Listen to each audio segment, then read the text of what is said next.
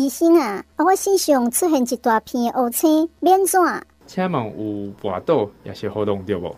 有诶，我昨日头前一下就跋倒，你看弄着的所在遮大片，也毋过这边无弄着，嘛有足侪块细块乌青呢。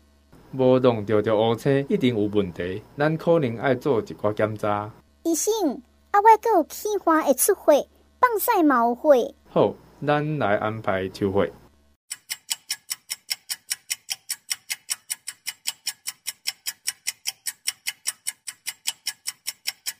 医生啊，啊，这检查结果安怎？血小板五千啊，伤低啊，有可能是紫斑症。血红素六点零嘛，伤低啊，咱赶紧来安排注血。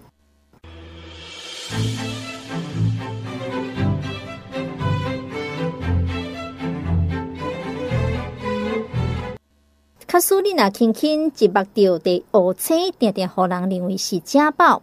月经来时阵大出血，也就是去便所卡出来的电脑出血，有可能你有得到紫斑症。但是民众对着紫斑症的认知并无悬，定定认为讲是其他疾病。今仔日节目当中，咱特别来讲到紫斑症，咱邀请的是台大病院。云林分院内科部血液肿瘤科洪胜佑医师来介绍着紫斑症，咱先请洪医师甲听众朋友拍一招呼。各位听众朋友，大家好，我是洪胜佑医师。是讲到这个紫斑症会出血啊，一开始就要来请教着洪医师。卡说讲病患若是出血到真严重，一般咱的病医拢安怎来处理？啊，若是出血严重，爱注血无？足够的血液是维持生命所必须的。那如果失血过多，会有生命危险。刚才我们这位病患呢，他身体有很多地方都在出血。为了避免状况恶化呢，第一个必须要先做好止血。那止血的方法很多啊，简单可以分为局部的止血以及全身的止血。按照不同的出血部位有不同的止血方法。例如像这位病患大便有血，可能需要做胃镜或大肠镜来找到出血点来止血。那全身有很多部位都在出血呢，可以使用药物止血。如果血小板降低，像这位病患呢，那就需要输血。这边跟各位介绍什么是输血，就是注会下。按照病患的病情呢，医师会从病人的静脉注射完整的血液，或者是部分的血液成分，例如说红血球、血小板、血浆等。那因为红血球是输送氧气的主要工具，注射红血球可以舒缓贫血或失血的症状。另外，当血小板数量太低，功能不健全，那病患呢就需要接受血小板的输注来预防出血或帮助止血。那血浆呢是血液的液体的部分，含有多种物质，包括帮助血液凝结的蛋白。那注射血浆可以补充失血，还有治疗血球或凝血蛋白不足的并发症。出血之前呢，需要先抽一管血来为病患配对适当的血液品相。是一个很严谨的检验过程。一般状况呢，在配对成功之后，才会让病患输我们所配对的血。现在输血相关的技术是相当的进步了，所以输血造成的传染疾病状况非常少见。不过呢，输血还是有一些风险，包括过敏、发烧等等，所以输血过程中还是需要很密切的注意。那因为有风险，所以要有充分的理由，那医师才会为病人开输血的处方。例如呢，按照病患的临床症状，血红素要低到一定的程度才会输红血球，血小板要低到一定的程度，或者是呃已经正在出血了才会输血小板。如果没有明显出血，但是血小板小于一万的时候，脑出血的风险呢会比血小板大于一万的时候高很多，啊，这时候就会考虑输血小板来预防出血。那我们这个病患呢已经有肠胃道的出血了。加上血小板又这么低，这时候当然呢要先赶快来安排输血。是，所以这输血学问是真多，爱配对啦，爱个爱检查真济。当然吼，在这种疫情真严峻的时刻之下呢，那么希望讲大家呢一旦挽起袖子来捐血和需要的人，继续要来请教的洪医师，啊，那是真正老会老这济出血这么多，是不是会去造成掉咱讲的贫血？除了注会下以外，也有其他什么当做？先讲血红素低于正常值就是贫血嘛，所以出血那当然会引起贫血。那如果是最近才大量出血的话呢，那是急性的贫血，所以赶快止血，其实身体自己会加速骨髓制造血球，然后让血球回到正常的值。如果是常常在出血的话呢，那身体其实拿来制造血球的原料会慢慢的不够用，那就会变成慢性的贫血。其中最容易会因为常常出血而缺少的原料就是铁了。正常状况下呢，全身有三分之二的铁是存在循环当中的红血球。那如果因为出血造成铁质的流失，可能因为日常饮食也来不及补充这些流失的铁，这个时候就会因为身体中铁的存量越来越少，没有办法做出正常的品质的数量的红血球，那就造成缺铁的贫血。如果病患呢，有可能有长期出血的状况呢，那医师会抽血检查有关铁存量的指数，需要的话呢，我们就可以做铁的补充。是，亲像洪医师所讲的呢，有这个缺铁性的贫血哈，那得补一些铁剂。继续来请教的洪医师，会当简单来介绍一下出血一主要的原因是什么？好，那出血的原因其实非常多。从外面往里面来看好了，我们先看外面。那外面就是外伤嘛，那身体被外力撞击产生伤口，因为有伤口嘛，啊，里面有些大大小小的血管切断了，那当然血就流出来了。再来呢是血管的问题，血管本身的问题，因为血管本身有病变的话，例如说发炎，它可能就容易破掉、断掉啊，血管的完整性受损，所以就导致出血了。最后呢就是血液本身的问题了。洪医师讲到，这血液本身的问题，哈，咱知影讲，呃，一般人若是受伤会流血，流血是阵呢，这血小板会成群冲上去止血，所以血液本身的问题是意思讲，哈，这血小板伤少少。以我们刚才讨论的这位病患来说是没有错的。那不要看说血液小小一滴而已哦，那里面是非常复杂。我们受伤产生小小的伤口，流了一些血，自己就停下来了哦，很神奇，对不对？那其实这就是正常凝血功能的作用了。那正常凝血的功能要能够作用呢，除了血小板的数量要够，血小板的功能也要正常。那另外呢，血液里面有所谓凝血因子，也就是血浆里面的十几种的蛋白质，那也要足够，而且正常发挥功能，才有办法正常的凝血哦。那洪医师可以来介绍一下凝血功能是什么意思？好，那凝血的原理其实非常的复杂，可能我们一下子也没有办法讲完。那牵涉到血小板还有十几种的凝血因子互相的交互作用啊。可以简单比喻来说好了，当一个墙壁被打破一个大洞怎么办？那我们需要请人哦拿砖块过来，拿水泥过来，然后砌砖补水泥啊，才有办法把这个洞补起来嘛。那如果血管壁像墙壁，那这个时候呢，血小板就像砖块啊，凝血因子就像水泥。啊，如果砖块不够，那只涂水泥不可能把洞补好嘛。那如果水泥的品质不好，那砖块砌上去到一半，呃，补了不好的水泥可能会倒，甚至有时候砌完了看起来好了，但是之后因为水泥品质不良，有可能会倒下来。所以，当凝血因子不够，或者是品质不良，或血小板不够，品质不良，都有可能会有，就是没有办法止血。是哈，所以这红医师的意思，讲这个血小板亲像砖块啦，啊，这个凝血因子亲像这个水泥哈，一定要给它空起来，当然才不会继续来流血。洪医师讲到，造成讲会出血这问题，就可能是血液本身的问题，就是这个血小板的问题。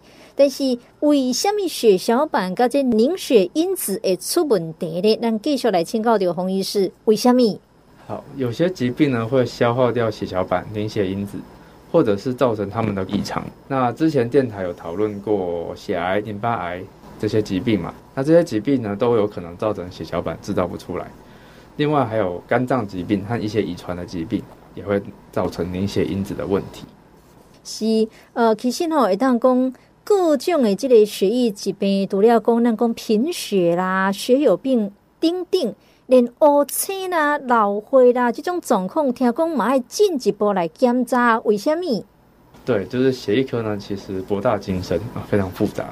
呃，其实一时也讲不完哦。但是我们今天把范围缩小到跟出血相关的部分，其实还是有很多疾病可以讨论。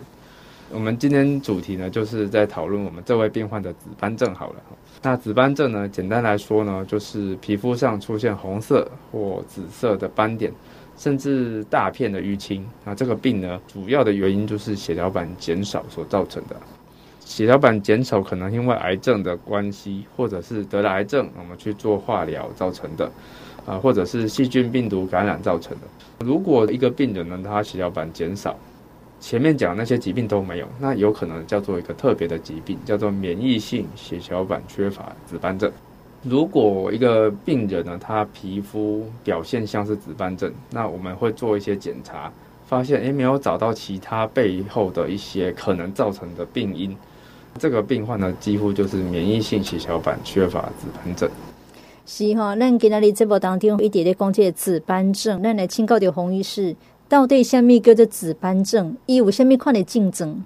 好，紫斑症呢，其实从字面上来看呢，就是刚才说的，因为有一些紫色、红色的斑点造成的病嘛。其实很多病都会造成血小板减少，然后有所谓的紫斑。嗯，但是我们今天呢，就先讨论所谓免疫性血小板缺乏紫斑症。呃，有时候我们直接简称紫斑症，因为没有一个背后的好像癌症啊或其他的感染什么造成的血小板缺乏，所以简单来讲就是紫斑症。嗯，过去呢，我们曾经不太清楚这个病发生的原因啊。曾经我们把这个病称为特发性或不明原因血小板减少症，但是后来慢慢的我们知道是那个免疫的失调造成的，所谓自体免疫疾病所造成的啊。所以后来我们就把它算是比较精确的命名，叫免疫性血小板缺乏紫斑症。那我们先讲自体免疫疾病呢，为什么叫自体免疫？就是说。免疫系统呢，本来是要对抗就是外来的细菌、病毒等等的病原体。当然，这个免疫系统呃失控了，去把自己的细胞组织当成外人啊，攻击造成伤害啊，这一类疾病就叫自体免疫疾病。那如果免疫系统攻击自己的血小板，那例如说制造了抗体，然后去破坏血小板，让血小板变少，阻碍新的血小板制造，嗯，那就会造成紫斑症。紫斑症的症状从无症状、轻微到严重出血都有。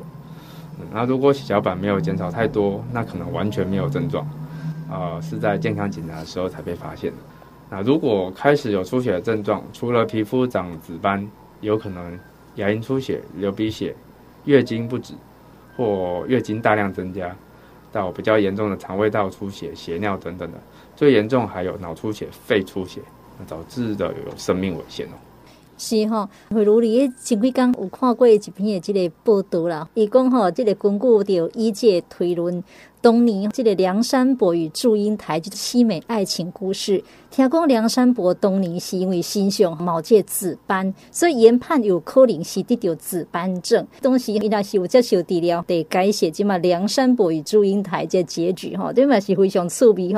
所以讲，不管是古早人也是现代人。拢有可能去得到这个病呢？咱来请教到洪医师，得到紫斑症的人咁济？好，紫斑症发生的几率其实不是很大，每年每十万人，大概只有一到六个人会得紫斑症。那如果用岁数来区分的话，十五岁以下的小孩和六十岁以上的成人哦，发病的几率会比较大。那六十岁以上呢，是男女生差不多哦比率。那如果是四五十岁的，成年人，那是女生的发病会比男生多。洪医师，这种紫斑症算是罕见疾病吗？相对得到的几率比较小，但是没有到真的那么的罕见啊。就是在我的门诊，其实不时还是有这些病人。哦，是哦，所以那些真正可以得到这样紫斑症，要拿来做治疗。好，我们要先看说为什么要治疗好了。呃，因为紫斑症的出血状况，刚才我们提到有无症状的到轻的到重的。那如果是比较严重的出血，除了前面提到的输血之外呢，我们就要开始做免疫调节的治疗，避免血小板一直被破坏掉，就是自体免疫的作用嘛，就是自己的免疫系统攻击自己的血小板。那如果是轻微的出血，例如说范围比较小的紫斑，那是看情况就好了。一般而言呢，我们会看血小板的数量再做决定。那健康检查的标准呢，一般血小板十五万以上才算正常。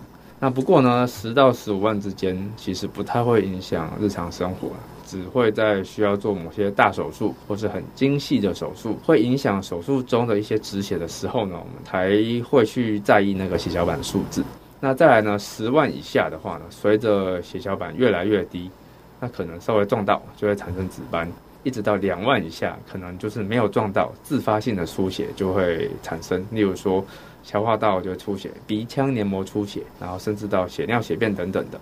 那如果血小板到了一万以下，是脑出血，自发性的脑出血机会就会大增，就会比较有危险了。因此呢，紫斑症的追踪，我们一般是先观察。如果说没有明显出血的情况下呢，血小板小于三万，我们就会开始做治疗。那当然，如果已经有明显出血，或者是需要有一些特别的手术或大手术的情况，血小板相对多，也还是会治疗。是，所以伊嘛是爱根据讲这血小板到底检查出来是偌济来做掉这个选择，变咱来做治疗。咱所来的来请教掉洪医师，得到掉适应症了后，到底变咱来做治疗？好，以前的时候呢，我们只有类固醇和脾脏切除手术这两个治疗方法。那现在又有一些新的免疫抑制剂，还有刺激血小板生成的药物，所以这治疗是非常的多元啊。嗯，那治疗前可以看医师多讨论。考虑到治疗的方便性，还有费用等等的一些因素呢，那紫斑症的第一线治疗，嗯，就是第一个给的治疗，通常是类固醇。紫斑症发病哦，被诊断出来之后呢，我们会给病患注射的或者是口服的相对比较大剂量的类固醇。那过了几天呢，我们会评估病患是否出血状况比较改善，那是否不需要一直输血小板的。那一般而言，用了类固醇最快呢两天就会有明显的反应。那有一些病患呢需要两周以上才会开始血小板慢慢上升，到一个月才有明显的疗效，所以其实蛮不一定的。那一般而言，刚发病的紫斑症的病患，那使用类固醇呢大概七八成都有效。那在获得疗效之后呢，我们会把类固醇的剂量慢慢的减少。那因为有不少的副作用啊。所以我们希望在一两个月就能够把类固醇的剂量减到最低。再来呢，有些病人需要继续使用很低剂量的类固醇来维持它的疗效。那也有一些病人啊比较幸运，最后类固醇都停了，也不会再复发。但是呢，有三成病患在接受治疗一段时间后，那效果慢慢变差，最后呢就复发了，或者是说在用药的过程当中，它一直都没有效，嗯，这种也是有。这个洪医师有讲到，可能嘛有一寡病患，可能对这个类固醇治疗吼，敢若无啥好，啊那无啥好呢？这个是准备安怎？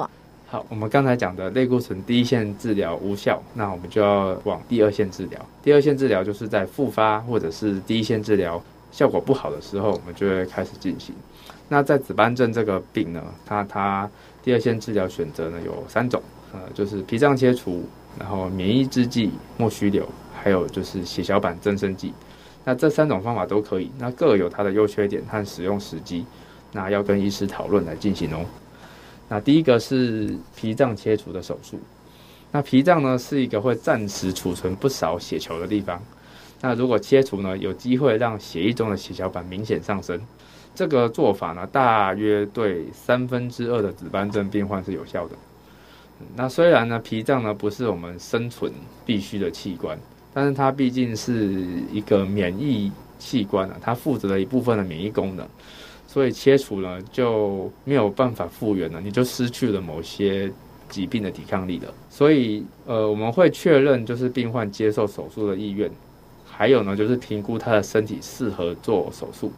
一般呢，因为切了就回不来了嘛，所以我们会在紫斑症诊断满一年，然后也确认类固醇效果不佳。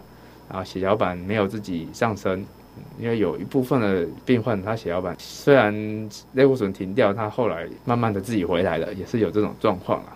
然后，并且要安排就是做脾脏切除之前必要的疫苗，啊，帮他补一些脾脏没有了之后的抵抗力，好，就是增加对一些特定细菌的抵抗力。好，准备好之后呢，我们再来安排脾脏的切除。是哦，可能有真济听众朋友会想无，为什么吼这紫斑症爱甲脾脏切除，又不是脾脏出了问题，而、且切除了后，敢真正会当治疗这紫斑症？因为脾脏是一个会装很多血的地方啊。如果说全身有一定量的血小板，其实都会一直躲在脾脏里面。虽然不是脾脏生病，但是我们如果把脾脏切除。本来会躲在脾脏里面的血小板会被放出来，相对的会造成我们身体其他地方的血液里面的血小板增加，那当然，血小板增加也可以帮忙止血。是，这造成功，我脑这个血小板靠只有脾脏切除了，血小板变得很多很多，会不会造成问题呀、啊？会不会造成问题？当然有可能，哦，会造成问题。所以说，这个其实也是需要评估了。啊，除了头拄仔吼，这个红衣师有讲到，除了讲这个脾脏切除术，也还有这个免疫抑制剂，是不是当来介绍一下？这种健保有几副吗？好，我们就讲到刚才所说的免疫抑制剂。我们这边药物是莫须流，嗯，这其实有一些听众朋友可能会知道，它是一个用途非常广泛的一种注射的药了。有一些淋巴癌，还有自体免疫疾病，例如说类风湿关节炎，它的治疗都需要用到这个药。紫斑症其实也算是一种自体免疫的疾病啊，所以莫须留在这个病就在我们紫斑症也是有一定的角色。啊，大概一。半的病患呢，在使用莫须留之后呢，他血小板数量可以明显上升。嗯，不过呢，就跟刚才脾脏切除一样，其实莫须流的使用对免疫功能也是有相当程度的影响哦，所以也是会增加一些感染的风险哦。那尤其呢，有一些慢性 B 型肝炎的病人哦，如果要用莫须流，还要再加上就是对付 B 型肝炎的抗病毒药来预防这 B 型肝炎的急性发作。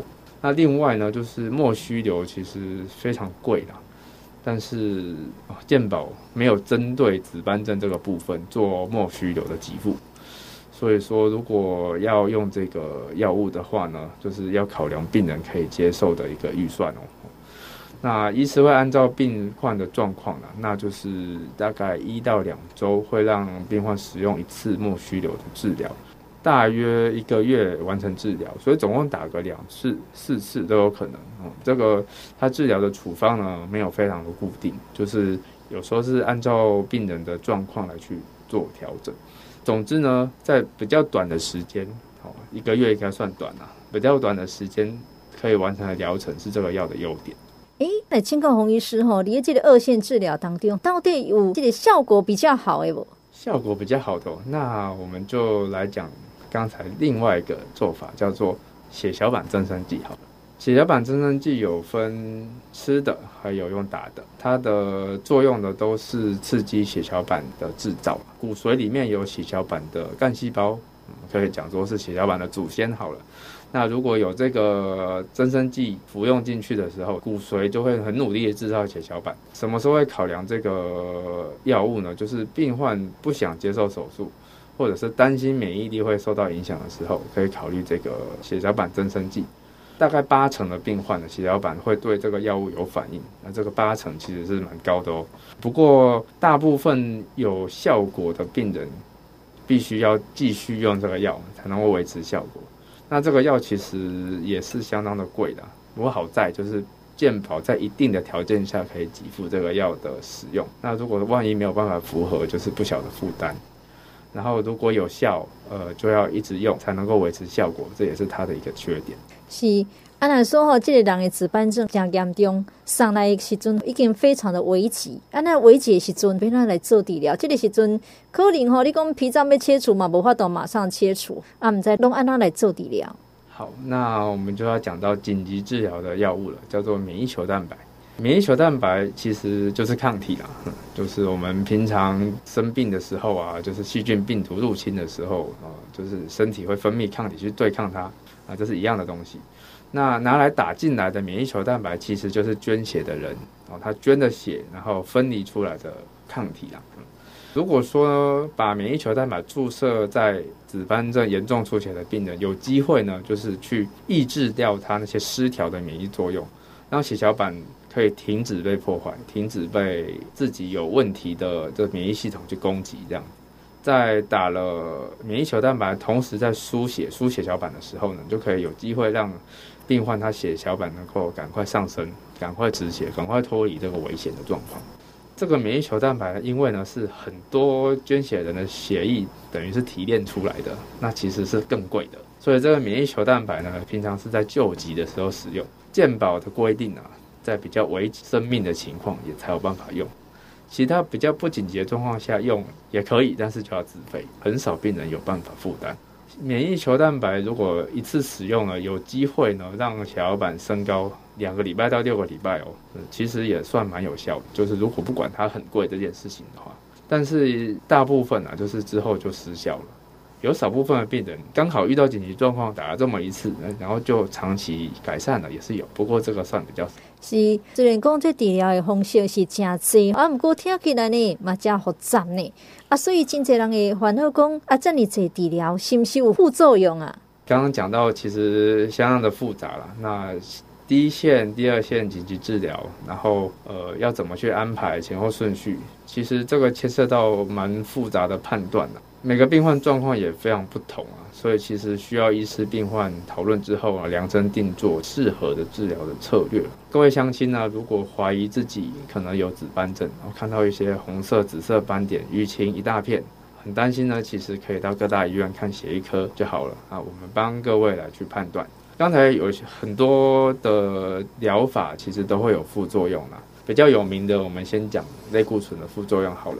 类固醇可能会造成血糖升高，可能会失眠，可能会胃痛，哦，肠胃不适嘛，然后体态改变，例如说就是脸变圆，肩膀变厚，我们讲月亮脸、水牛肩，体重变重等等的。但是因为吃类固醇相对方便啊，那副作用其实大部分其实都可以好好处理，所以要衡量好处坏处之后呢，跟医师讨论后再决定要不要用了。那如果你真的没有办法接受类固醇治疗的话呢，当然也就是用其他我们讨论的方法也是可以的。是，咱一开始呢有一个情境剧，那是根据着这个情境剧，咱开场的这名患者的情况来讲，咱来请教着洪医师，以后需需要做什么款的治疗？好，这位病患呢，他就做了紧急的输血嘛，然后我就让他开始用了类固醇。之后呢，就他的紫斑就慢慢的消失了，然后血便呢也没有再继续的解了。那他就开始吃类固醇，过程当中其实没有什么特别不舒服。之后追踪的血小板也慢慢的上升了。病人本人是觉得身上紫斑消失呢，非常的满意的。那之前工作因为紫斑受到的问的压力也也解除了，然后工作也比较顺心这样子。是。呃，咱继续来请教到洪医师吼，唔知这种紫斑症患者，你日常生活当中有什么爱特别注意的不？好，因为紫斑症它是一个免疫失调的疾病啊，因为免疫力有时候常常跟生活当中的压力或生活形态是有关系的，所以有些病人工作压力增加，或者是学生考试压力增加，就会造成疾病的变化，本来控制很好的血小板就掉下去了，所以其实要跟医师呢，长期的好好配合，按照生活的状况呢，可能需要跟医师讨论之后调整药物。那也是千万要记得，如果医师说要规则吃药，那就要规则吃药，才有办法维持呃已经控制好的血小板。啊，那这样洪医师，唔知道有虾米要提醒听众朋友的不？这边就是提醒各位乡亲要好好保持好的生活习惯，定期做健康检查。有问题呢，一定要早期发现。像我们今天所谈到的紫斑症，如果说身体有出现，就是很多红色、紫色的小斑点啊，以至于到大的淤青，嗯，确定自己真的没有撞到，却越来越多，那这个可能就是紫斑症哦。那就是要早期发现，早期找血液科医师处理哦，才有办法解决问题哦。好，那祝各位身体健康。是，所以这个皮肤上吼，若是出现着紫斑跟乌青，其实就是一种的警示。虽然讲这紫斑症这个疾病听起来吼很难缠，但是起码呢有真济多元的治疗方式。嘛，提醒听众朋友，卡叔讲吼，若有医生所讲的在竞争呢，一定爱赶紧到血液科来就诊哦。今仔日呢非常感谢洪医师，谢谢。